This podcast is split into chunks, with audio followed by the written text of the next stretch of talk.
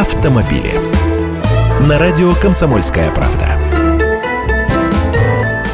Здравствуйте, я Андрей Гречаник. Госдума приняла в первом чтении законопроект о введении штрафов за отказ вернуть машину автовладельцу при принудительной эвакуации. Документ предусматривает вот что.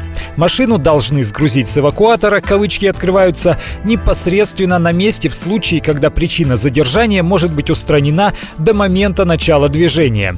Если водитель придет до этого момента, то причина задержания может быть устранена, то есть он сам сможет отогнать машину с места, где ее нельзя было парковать. От уплаты штрафа за нарушение его, естественно, при этом никто не освободит. Если эвакуаторщик или инспектор откажется сгрузить и вернуть машину водителю, нарушителю будет грозить штраф по статье Кодекса об административных правонарушениях за незаконное ограничение прав на управление транспортным средством и его эксплуатацию. Штраф по этой статье от 2000 рублей для граждан до 20 тысяч для должностных лиц.